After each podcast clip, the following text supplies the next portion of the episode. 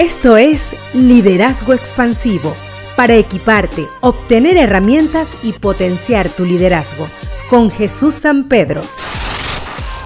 Hola, gusto saludarles nuevamente. Hoy conversaremos sobre tres claves para un liderazgo inspirador. Inspirar a otros ha de ser un asunto intencional. A continuación, quiero presentar tres claves que le van a facilitar el proceso. La primera clave es que los líderes tienen claro a quién sirven.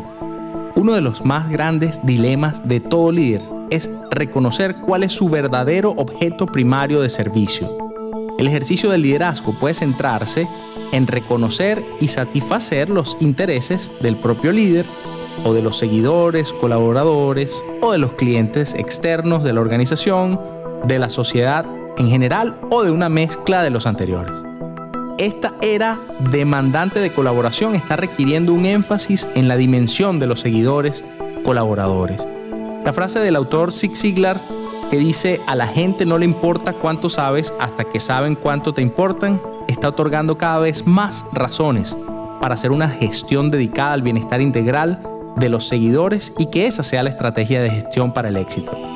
La segunda clave es que los líderes saben que la efectividad está ligada a la afectividad la cercanía empoderante entre el líder y el seguidor tiene todo el potencial para desarrollar la capacidad y la confianza necesaria entre ambos y de esa manera hacer frente a las dificultades y a cualquier reto que emerja.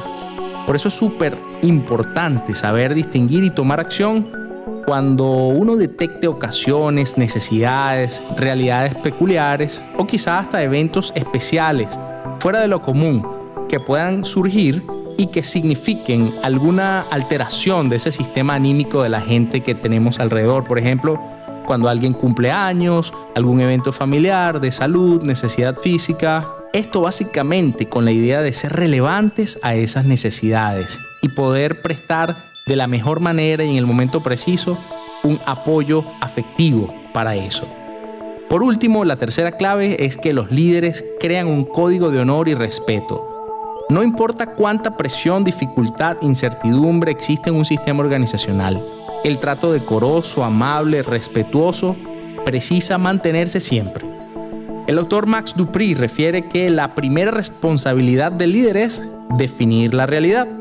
La última es dar gracias, pero entre las dos, el líder sirve.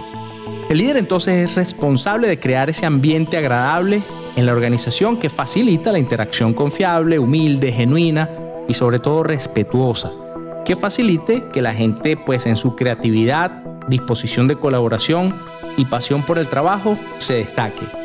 Esa congruencia entre la forma en cómo se dicen las cosas y lo que se dice crea entonces un sistema conversacional que empodera y distingue y apela al talento de la gente y sobre todo crea un ambiente que está impregnado de honor y respeto.